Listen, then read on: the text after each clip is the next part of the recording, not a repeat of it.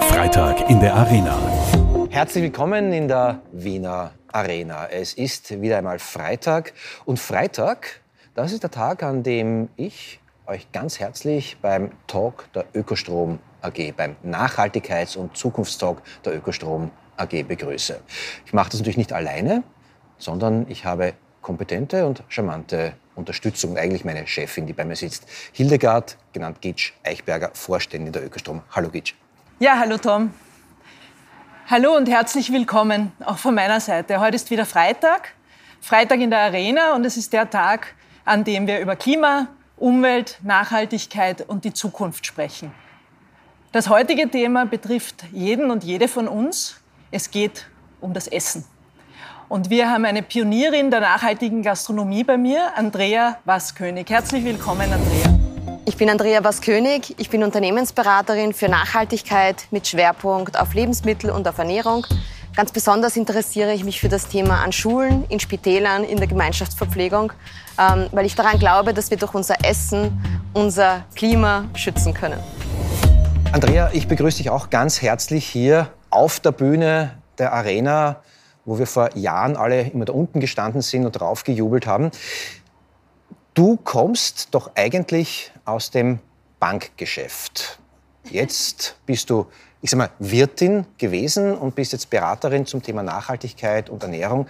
Äh, wie konnte es so weit kommen? Was bringt die Bankerin an den Küchen, an den Kochtisch?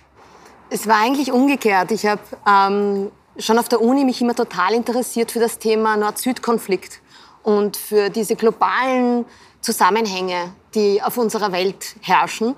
Ähm, und Wirtschaft hat mich aber fasziniert. Ich habe immer gefunden, wieso muss Wirtschaft und wie soll ich sagen, soziale Gerechtigkeit. Vom Klima haben wir damals noch nicht so viel gesprochen, aber von Umwelt schon. Also die Umweltszene war damals schon da.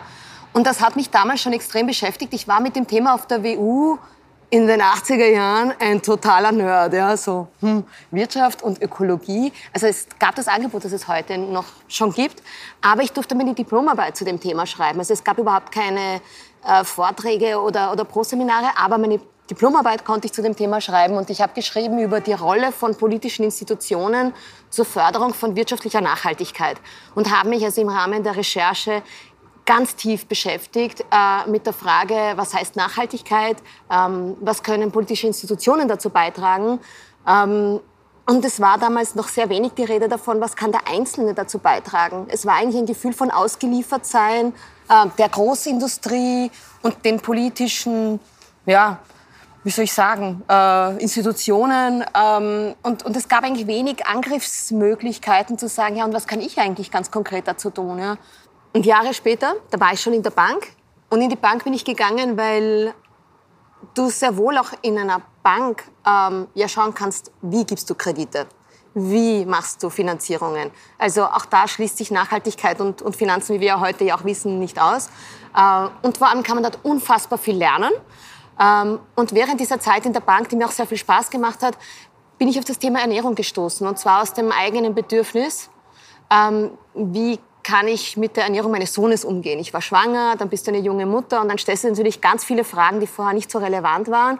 Und das hat mich zum Thema Ernährung gebracht. Und durch das viele Beschäftigen mit Ernährung, also ich habe in Richtung traditionelle chinesische Medizin und Ayurveda mich vertieft, Irgendwann kam da ein Buch auf meinen Tisch, das hieß Die Heilung der Mitte von Dr. Georg Weidinger und der ähm, setzt sich ein für eine vornehmlich pflanzliche Ernährung. Andrea, warum ist, Fle ist das Thema Fleisch so ein wichtiges, wenn es um nachhaltige Ernährung geht? Das Interessante beim Fleisch ist, wenn man sich einmal bewusst macht, ja, ähm, wie viel Futter ein Tier essen muss, damit es selber zum Futter wird. Ja?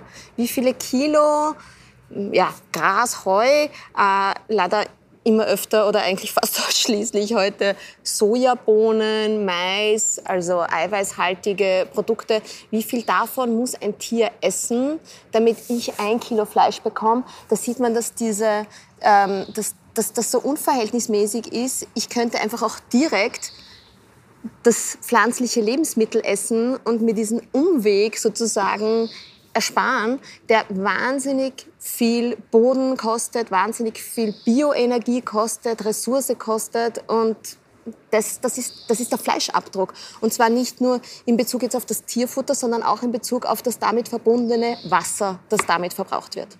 Das heißt, es geht um die Effizienz letztendlich in der Ernährung und um den Flächenverbrauch, um den Wasserverbrauch und den Pestizidverbrauch letztendlich, den Fußabdruck, den die Landwirtschaft hinterlässt. So ist es, ja. Wie ich meine Diplomarbeit damals geschrieben habe, hab ich, hatte ich eine große Bubble. Ja. Wer ist schuld an, an der nachhaltigen und an den Problemen, die wir heute haben? Und eine ganz große Blase hieß Landwirtschaft. Das war vor bald 30 Jahren. Ich war vor zwei Jahren auf einer Tagung, da stand auch wieder ein Vertreter von den Vereinten Nationen und auf, seiner, auf seinen PowerPoints stand auch wieder die große Blase, ja, wir müssen in der Landwirtschaft etwas ändern. Und ich habe mich so geärgert und musste dann eben auch sprechen und zum Mikrofon greifen und zu sagen, warum nennen wir das Kind nicht beim Namen? Es ist nicht die Landwirtschaft böse, sondern unsere Art zu konsumieren. Die meisten Bauern würden gerne auch anders arbeiten können. Ich glaube, es macht keinem Bauern Spaß, mit so viel Pestizid umgeben zu sein. Und es macht auch keinem Bauern Spaß, äh, in einem Riesenstall äh, mit Massentierhaltung zu arbeiten. Aber sie können nicht anders. Sie können nicht anders. Mit den heutigen Gefügen, wirtschaftlichen Gefügen, ist eine, Überlebensfrage. Mhm. Und auf der Seite der Konsumentin und des Konsumenten dann ja auch eine Gesundheitsfrage, weil wir wissen auch, wir essen zu viel Fleisch, wir essen auch zu viel Zucker, wir, essen, wir ernähren uns ja nicht gesund äh, mit all den Folgen, die das hat für die Volksgesundheit. Ähm, insofern auch, auch von der Seite grünes Licht. Äh, wir sollten da in Summe was umstellen. Und wir werden halt auch falsch verführt. Ja? Wir werden verführt mit Dingen wie Zucker und Fett und wir sind so geprägt, wir sind so programmiert. Ja? Der Mensch muss diese Dinge zu sich nehmen, damit er für schlechte Zeiten vorgesorgt hat. Und dieses Programm haben wir leider noch immer im Hirn. Ja? Bist du eigentlich Veganerin? Nein, ich bin auch keine Vegetarierin, das überrascht vielleicht. Ähm, ich bin schon lange äh, unterhalb der Ernährungsempfehlung von zwei bis dreimal die Woche Fleisch und insofern spüre ich innerlich den Antrieb gar nicht so. Ich esse allerdings wirklich nur handgestreicheltes Tier.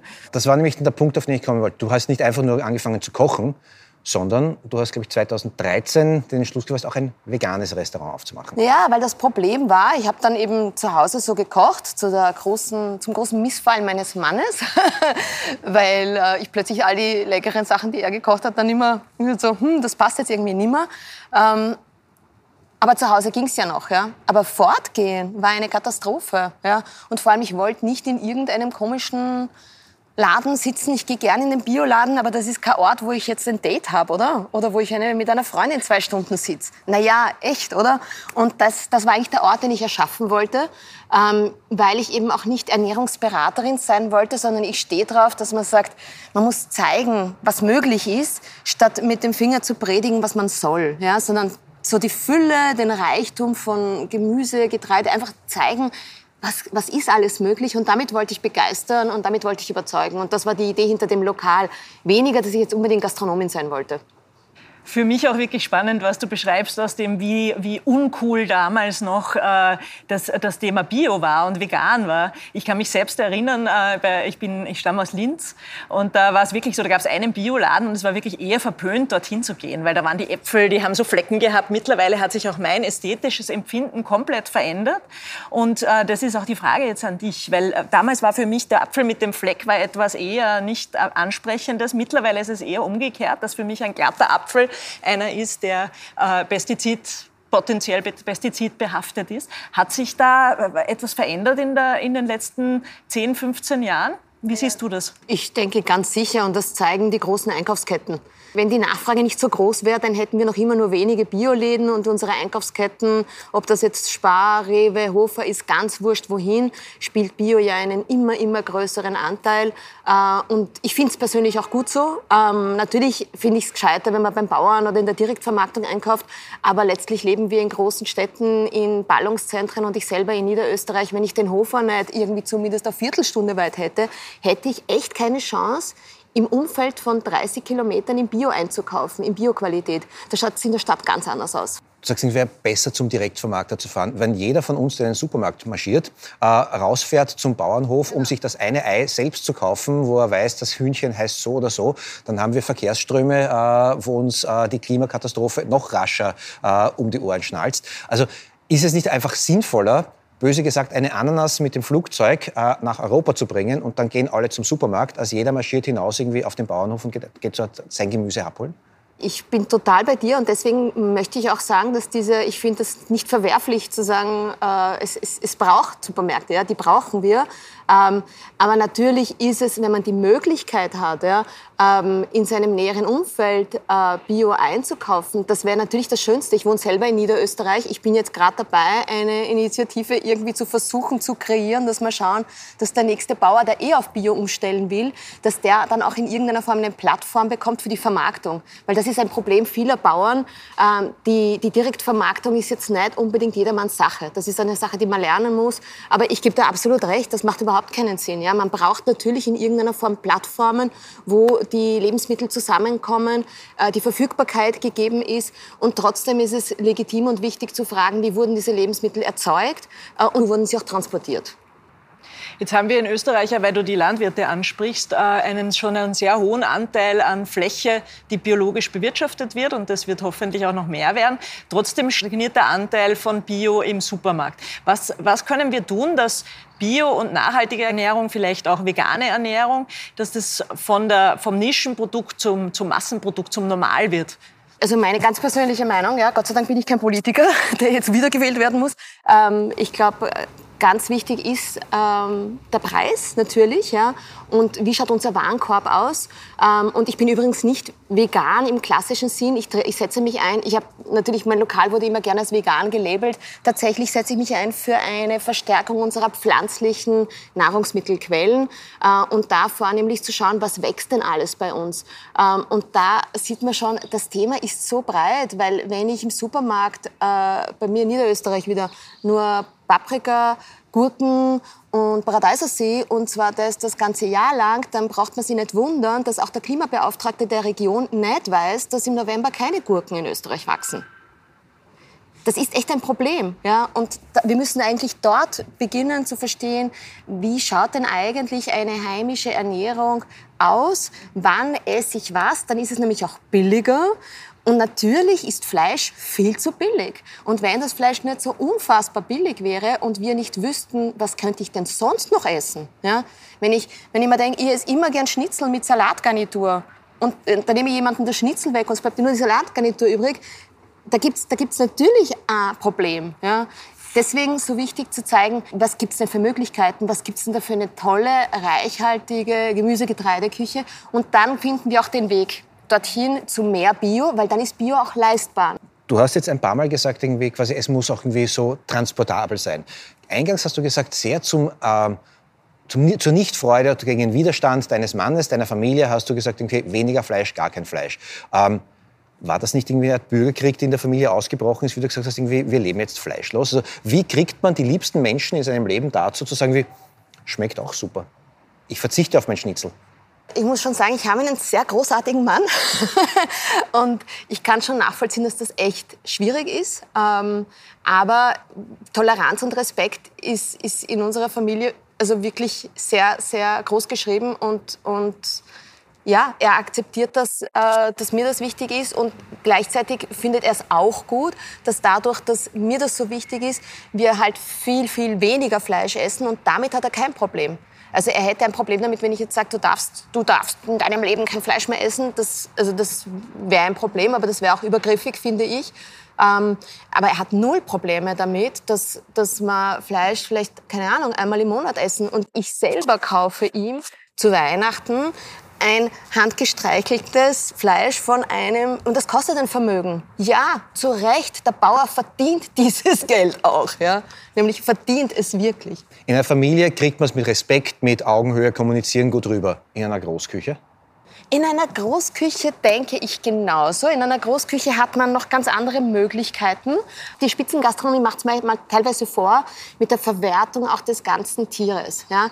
Ein großes Problem, das wir in der Gastronomie und auch in der Gemeinschaftsverpflegung haben, ist, dass wir verlernt haben zu kochen, dass sehr viel Convenience-Produkte gekauft werden, ähm, dass wir aufgrund einer Ernährungspyramide, die nur sagt Fisch und Fleisch, statt zu sagen Proteine und Omega-3-Säuren, haben wir ein Angebot, wo dann Spitäler sagen, ja, aber ich brauche einen grätenlosen Fisch. weil sonst kriege ich meine Bilanz nicht hin, die ich für die Patienten brauche. Ja? Und gerade in einer Großküche, glaube ich, hat man ein Riesenpotenzial und das hat auch die Stadt Wien erkannt und die machen da auch unfassbar also viele Projekte und große Bemühungen, dass sich da was ändert. Um da einzuhaken, ich habe eine Tochter, die ist jetzt acht. Das heißt, ich kenne das Essen, das es im Kindergarten gibt, aber auch in der Schule. Auch in, äh, die geht auch in, in Wien zur Schule. Und auch wenn äh, in Wien ja, äh, der Bioanteil zum Beispiel schon sehr hoch ist, äh, dann stolpere ich immer wieder über die Menüpläne, ja. weil da einfach doch noch sehr, sehr viel Fleisch mit dabei ist. Jetzt ist die Empfehlung zwei bis dreimal die Woche Fleisch, das ist oft schon abgefrühstückt äh, in der Schule. Das heißt, darüber hinaus dürfte man eigentlich nur mal, wenn man sich an die Ernährungsempfehlungen haltet, und da rede ich gar nicht von Klimaschutzambitionen, ich rede da wirklich von den Ernährungsempfehlungen, dürfte man eigentlich gar nicht, äh, gar nicht noch mehr Fleisch geben. Äh, wie siehst du das? Braucht es da Verbote? Wie können wir hier mehr bewegen? Weil da sind wir ja ganz offensichtlich zu langsam. Also von Verboten halte ich grundsätzlich nichts. Ich halte sehr viel von ähm, Anreiz schaffen äh, und, und gerade beim Essen. Das muss Spaß machen, das muss cool ausschauen und gerade für Kinder. Ich meine, Elend, ja. Wie du gesagt, gesagt hast, also wie elend ist das dann, wenn ich dann mit dem, keine Ahnung, harten Brot oder nur mit der Karotte ungeschält äh, in die Schule gehen muss. Das fördert ja? den Tauschhandel unter den Kindern. Ja, voll. Das war ja früher auch schon so, oder? Genau. Der Stärkste hat die Schokolade gekriegt. Aber ja, ich mein, Aber nicht das Schnitzel, Tom. Nein.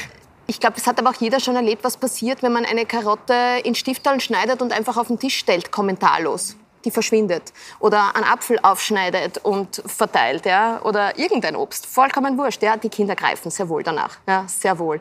Ähm, eigentlich, bevor ich mein Lokal eröffnet habe, habe ich ähm, inspiriert von Jamie Olivers Food Revolution äh, einen Tag in der Schule meines Sohnes, der war damals noch in der Volksschule, genutzt und habe so einen Tag dieser, dieser Elternjause genutzt, um ein Obst- und Gemüsequiz zu machen habe eine Kiste gekauft. Von allem, was ich im Supermarkt gefunden habe, habe ich ein Ding gekauft. Also einen Apfel, ein Packerl Trauben, eine Mango, eine Ananas. Äh, jedes Kind durfte sich dann eine Sache nehmen und sagen, was ist das? Wo wächst es? Wann wächst es? Und was könnte ich daraus machen? Und dann ich hätte eigentlich nur zwei Stunden dort bleiben sollen. Die Lehrerin hat mir dann den ganzen Vormittag geschenkt. Ich durfte dann bis 13 Uhr mit den Kindern. Wir haben dann alles geschnitten. Wir haben Smoothies gemacht. Und mein Sohn hat mir nachher noch erzählt, die fanden das alles so cool. Ja, und es hat überhaupt keiner darüber geredet, dass wir da jetzt nur vegan gegessen haben. Es war ein cooles Erlebnis. Und es hat viele Kinder auch inspiriert, dann zu sagen, Mama, können wir sowas auch mal zu Hause machen? Und natürlich haben wir auch darüber geredet, ist gescheiter, einen Apfel zu essen regelmäßig oder gescheiter, jeden Tag ein Mango zu essen? Und was macht das? Ja, also wir haben uns schon beschäftigt mit, okay, wo kommt die jetzt eigentlich her? Und daraus ist entstanden ein Verein, der heißt Danach Da, Bildung für Nachhaltigkeit. Ich darf jetzt, glaube ich, verraten, ähm, dieser Verein, Danach Da, Bildung für Nachhaltigkeit, äh, hat mit der Stadt Wien gemeinsam äh, und einem Konsortium von verschiedenen Städten in ganz Europa und Institutionen, ähnlich wie dieser Verein, ähm, eine Zusage bekommen für ein Projekt, das sich nennt School Food for Change, für das die Säulen sind zum einen Bildung, also im Sinne von einem Whole Food Approach, den Kindern zu zeigen, wo kommt das Essen her, wie könnte ich es verarbeiten, was macht es in meinem Körper. Zweite Säule, die Köche ausbilden wenn die Köche nur lernen Fleisch und Fisch und Stärke, ja, na dann ist das auf unserem Teller. Wenn die Köche wissen, wie kriege ich einen Brokkoli knackig hin, dass er leuchtet ja, und dass das lustig und schön ausschaut, ähm, dann werden es auch die Kinder gerne essen. Und die dritte Säule ist das Einkaufsverhalten und die Einkaufsrichtlinien der Städte.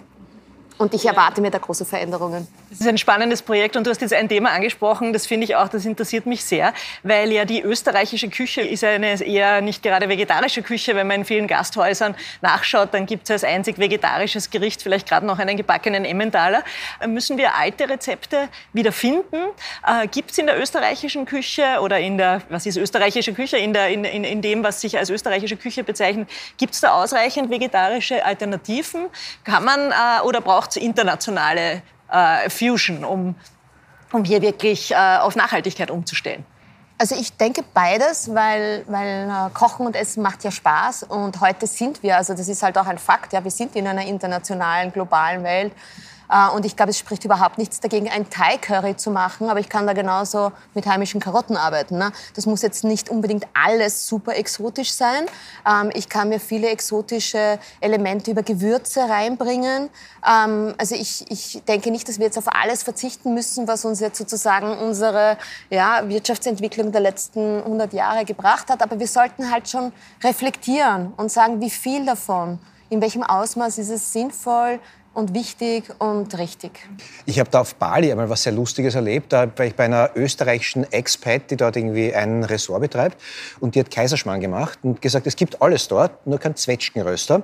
Dann hat sie einfach Kaiserschmarrn mit Drachenfrucht angerichtet. Hat großartig geschmeckt. Das hat die Folge gehabt, dass alle, mit denen ich dort war, in Österreich Drachenfrucht zum Kaiserschmarrn haben wollten. Aber egal. Die, die, Idee dabei ist einfach, es funktioniert, wenn man ein bisschen mitdenkt. Und das bringt mich schon zu dem Punkt, wo ich sage, so wie du das erzählst, wäre es so einfach. Äh, ich sehe auch Staunen und Zustimmung, Gitsch, bei dir in deinem Gesicht. Wenn es so einfach ist, warum passiert es dann nicht?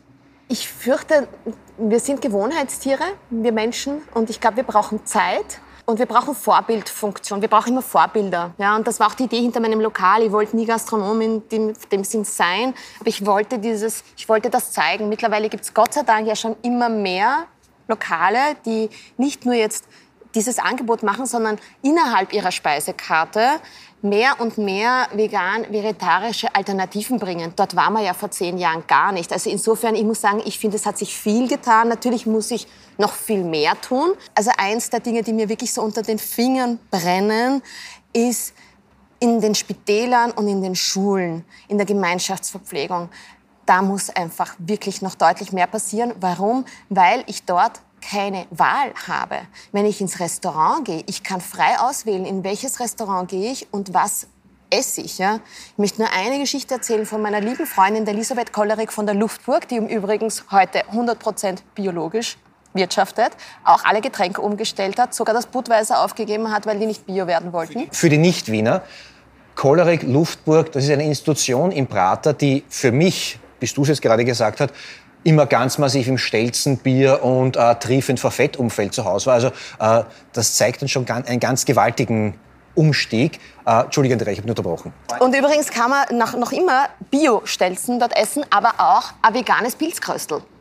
Und das, das, so geht's dann auch. Ja? Also nicht den Leuten jetzt die Stelze wegnehmen, ähm, sondern sagen, okay, Alternativen schaffen. Ja? Und dann bestellt plötzlich ein eingefleischter äh, auch einmal ein Pilzkostel. Und ähm, diese Freundin von mir war im Spital. Und sie wollte gerne, weil sie gewusst hat, für ihren Körper ist das besser, sie wollte gerne etwas Pflanzliches essen. Und sie hat daraufhin ein faschiertes Fleisch bekommen. Und auf die Aussage, ich wollte gern was Vegetarisches oder eigentlich Veganes, haben die gesagt, aber es ist ja eh faschiert. Es ist ja eh so klein verarbeitet, dass es für den Magen nicht, nicht problematisch ist. Und das, dort, ich sage jetzt nicht, dass jedes Spital so arbeitet oder jedes Krankenschwester das nicht weiß, aber wir haben schon wirklich dort noch viel Arbeit vor uns. Ähm, und ich denke mir, gerade im Spital, wo man eine Verweildauer hat von drei oder zehn Tagen, da wäre es so toll, wenn man hier den Moment für eine mögliche Intervention nutzt, weil es geht ja nicht nur um die Ökologie, es geht auch um unsere Gesundheit. Ja, ich gebe dir dazu 100% recht, aber für mich führt das schon zu der Frage. Wir sehen, äh, du, du setzt sehr stark auf Freiwilligkeit, du setzt sehr stark auf Information und, und, und Bewusstsein schaffen und ich glaube, das ist extrem wichtig. Auf der anderen Seite ähm, ist, die, ist die Realität halt die, dass man oft gar nicht weiß, was man jetzt da zu essen bekommt. Ja. Ich habe äh, ein Beispiel, das mich persönlich äh, eigentlich sehr erschrocken hat, ist äh, das Thema Eier, äh, weil einfach in der, wir wissen, Österreich war ein Vorreiter im, im, in der Lebensmittel Lebensmitteleinzelhandel zum Thema Eier. Also da ist ja sehr früh schon auf die, auf die Käfighaltung verboten worden und da, hat man, da schaut man drauf, da ist auch ein extrem hoher Bioanteil in den, äh, in, im Lebensmitteleinzelhandel. Was wir aber sehen, ist, dass es in der Gastronomie komplett anders aussieht und es ist den Menschen einfach auch nicht bewusst. Äh, Geht es ohne eine Pflicht, ohne eine Verpflichtung, ohne eine Kennzeichnungsverpflichtung? Wer ist es dem Konsumenten oder der Konsumentin wirklich zumutbar, das ähm, selber zu recherchieren, zu wissen, was man da bekommt. Äh, ist Ihnen das zumutbar oder müsste man nicht eigentlich am System was ändern und eine Verpflichtung einführen? Also für eine Kennzeichnungspflicht bin ich zu 100 Prozent. Da bin ich komplett einer Meinung. Das sehe ich auch nicht als einen Zwang, da verbietet mir jetzt keiner, das Käfigei aus dem Tetrapack in der alpinen Skihütte zur Eierspeis zu verarbeiten. Aber ich möchte mir anschauen, was dann passiert, wenn die Leute beim Eierspeisessen oben am Dachstein, wenn sie dann lesen, Eierspeis mit Ei aus der Ukraine. Weil dann gibt es ein interessantes Tischgespräch. Ist doch großartig. Aber auszeichnen sollte man es müssen, weil dann versteht auch der Kunde, warum ist das so billig. Und bei dem, beim anderen Lokal, da zahlt er aber einen Euro mehr. Warum zahlt er den Euro mehr? Na, weil das Huhn dazu ein Leben hatte und möglicherweise auch eine andere Spur in seinen Körperzellen hinterlassen wird. Und deswegen ist der Preis, ich bin ja froh, dass ich Wirtschaft studiert habe, der Preis ist schon wichtig, aber nur dann, wenn ich weiß, was ich für meinen Preis bekomme. Und deswegen 100 Prozent muss eine Kennzeichnungspflicht kommen. Und zweitens, es muss auch eine Verpflichtung da sein für Biozertifizierungen in der Gastronomie. Das ist heute nämlich auch nicht da. Ich darf momentan Bio hinschreiben, ohne biozertifiziert zu sein. Ich darf es eigentlich nicht, aber es wird nicht geahndet. Ich komme jetzt zum eigentlich fast schon letzten Aspekt äh, dieses Gesprächs, einfach weil uns die Zeit davonrennt. Wir könnten über Lebensmittel, Lebensmittelqualität, Veganismus, äh, Carnivores oder Flexitarismus noch stundenlang reden. Ähm, in diesem Talk, in Freitag in der Arena, soll es ja auch immer um Klimafragen gehen, um die Nachhaltigkeitsdiskussion in Bezug auf die Klimakatastrophe, äh, auf die Pariser Ziele. Von Menschen wie dir kommt dann immer irgendwie, ja, weniger Fleisch essen ist auch gelebter Klimaschutz. Ich als gestandener Wiener sage jetzt, wie kommt das Klima in mein Schnitzel? Was hat das miteinander zu tun? Es gibt wirklich Menschen, die wissen das nicht. Ja, das verstehe ich, dass Sie es nicht wissen. Ich habe es auch nicht gewusst. Und zwar, nachdem ich mich ein Jahr lang mit dem Thema über meine Diplomarbeit beschäftigt habe, wusste ich es auch nicht.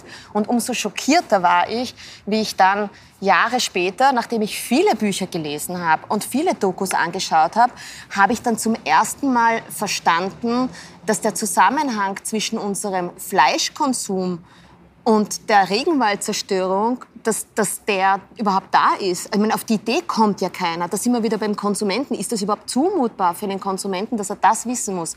Die Realität ist die, unser Fleischkonsum heute in Österreich bedeutet, dass wir so viel Tierfutter eiweißreiches Soja, damit die Tiere schnell gemästet werden und schnell wachsen, was übrigens auch nicht artgerecht ist, diese Sojamenge können wir weder in Österreich noch in Europa anbauen, wenn wir weiterhin diese Menge an Fleisch essen. Das heißt, wir sind angewiesen darauf, und da gab es sogar eine Eiweißkonferenz vor zwei Jahren in, in Wien der EU, eine Eiweißkonferenz. Ich war so schockiert, wo man mehr oder weniger gesagt hat, na, wir brauchen das Eiweiß aus Übersee.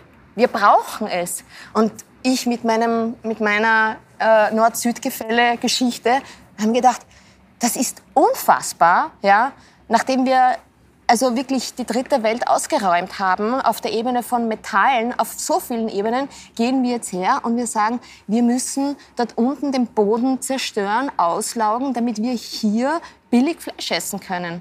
Das ist eine Katastrophe. Das ist eine echte, echte Katastrophe und es ist auch eine Katastrophe, dass wir das nicht wissen. Langsam hören wir es, lernen wir es, aber mir ist es genauso gegangen. Ich hatte keine Ahnung. Also knapp formuliert, der Amazonas brennt, damit ich mehr Schnitzel kriege. So ist es, damit es billig ist. Du kannst schon weiter Schnitzel essen, aber vielleicht nicht so oft. Und vielleicht schaust du dir an, wo es herkommt. Gitsch, wie geht's dir, wenn du solche Horrorszenarien äh, erzählt bekommst? Wir haben es heute eh gesehen, wir sind wirklich von einem zum anderen gekommen und man sieht einfach, dass Essen wirklich ein, ein Umwelt- und Nachhaltigkeitsthema ist. Das ist jetzt eben nicht nur bei uns, sondern es hat Einfluss aufs Klima, es hat Einfluss auf die äh, Artenvielfalt in anderen Erdteilen sogar. Also das ist einfach ein Thema, das wirklich wahrscheinlich von allen Konsumthemen, das ist das den größten Impact hat. Und was ich an der Andrea immer wieder faszinierend finde, ist, dass sie einfach mit Freude und mit positiver Energie an das Thema rangeht. Und ich glaube, auch das kann man über das Essen halt wieder sehr gut vermitteln, nämlich die Lust auch am Leben äh, und die Lust äh, an Qualität zu vermitteln. Du sagst mit Freude an das Thema rangehen, äh, ist das, was die Andrea für dich auszeichnet. Ich sehe dich heute zum ersten Mal hier auf dieser Couch sitzen und kann das nur voll unterschreiben. Ich habe trotzdem noch eine knifflige Aufgabe an dich. Wir haben äh, in diesem Podcast, in diesem Videocast immer die Aufgabe, unsere Gäste und Gästinnen einen Tipp am Freitag abzugeben, wie man mit eigenen kleinen Aktivitäten einen doch äh, nachhaltigen Impact auf den Nicht-Klimawandel äh, machen kann. Und sage jetzt bitte nicht, esst vegan, sondern ich hätte gern was ganz Konkretes. Was ist dein Tipp am Freitag für unsere Seher, Seherinnen, Hörer und Hörerinnen? Tipp am Freitag. Also ich würde würd mich sehr freuen, ähm, wenn ihr entweder schaut auf die Website von Natürlich Gut Essen oder auf die Website genussregionen.at. auf beiden Webseiten findet ihr Restaurants und Lokale, die entweder bei Natürlich Gut Essen bei dem Projekt der Stadt Wien mitgemacht haben und biozertifiziert sind und darüber hinaus noch äh, sich bemühen, äh, das vegetarische und vegane Angebot auf ihrer Speisekarte zu erhöhen. Und für alle, die in den Bundesländern leben, äh, auf genussregionen.at kann ich hier äh, Restaurants, äh, Manufakturen und Direktvermarkter sehen, ähm, die auf jeden Fall regional und über einen Filter, wo ich auch auf Bio anklicken kann, kann ich mir auch alle Biobetriebe anschauen. Und bitte kauft dort. Ihr eure, eure Geldbörse ist eure Wahlkarte. Vielen Dank, Andrea. Gitsch, wir haben jetzt ungefähr 250 Themen, die ich auf diesen Zetteln hier drauf habe, alle nicht angeschnitten. Von der äh, Leistbarkeit von gesundem Essen, von den Gesundheitsaspekten, die äh, veganes oder fleischarmes Essen äh, auf uns alle hätte. Ähm, ich frage dich jetzt als Chefin, können wir die Andrea ein andermal auch noch einladen, um genau über diese Themen zu reden? Und die zweite Frage an dich ist, was nimmst du denn aus diesem Gespräch heute mit? Ja, Tom, ich gebe dir absolut recht. Wir haben, äh, ich glaube, wir haben beide noch viel mit dem Gepäck. Und insofern, ja, ich würde mich freuen, wenn Andrea wieder wiederkommt. Und ich glaube, dass einfach dieses Thema auch so wichtig ist und auch so wahnsinnig viele Facetten hat. Äh, was ich von heute mitnehme, ist erstens die Freude und die Lust. Äh, und das kann man wahrscheinlich über unser Produkt, wenn ich mir jetzt den Strom anschaue, dann ist das nicht so ein Lustprodukt und Essen ist es schon. Äh, und deshalb muss ich sagen, ich breche eine Lanze für Essen auch als Sinnbild des Konsums. Das finde ich toll. Und das Zweite ist schon das Thema, äh, bei allem, was wir jetzt gehört haben über äh, Freiwilligkeit und Bewusstsein schaffen, es braucht dann doch äh, auch die Möglichkeit, sich rauszusehen für die Konsumentin. Also diese Kennzeichnungspflicht, das ist einfach was, das gibt es im Strombereich, aber das braucht es auch im Lebensmittelbereich. Danke, Gitsch. Ich schließe mich dem, was diese beiden tollen Frauen hier gesagt haben, voll inhaltlich an. Das Leben lustbetont und mit offenen Augen leben ist genau das, womit wir einen ganz, ganz großen Unterschied machen können. Das war Freitag in der Arena. Ich bedanke mich bei euch allen, dass ihr wieder mit dabei wart und freue mich darauf, euch wieder hier zu sehen oder wieder mit euch plaudern zu dürfen, sei es mit der Gitsch heute oder mit dem Ulrich. Auf alle Fälle, wir sind für euch da. Danke, ciao und baba.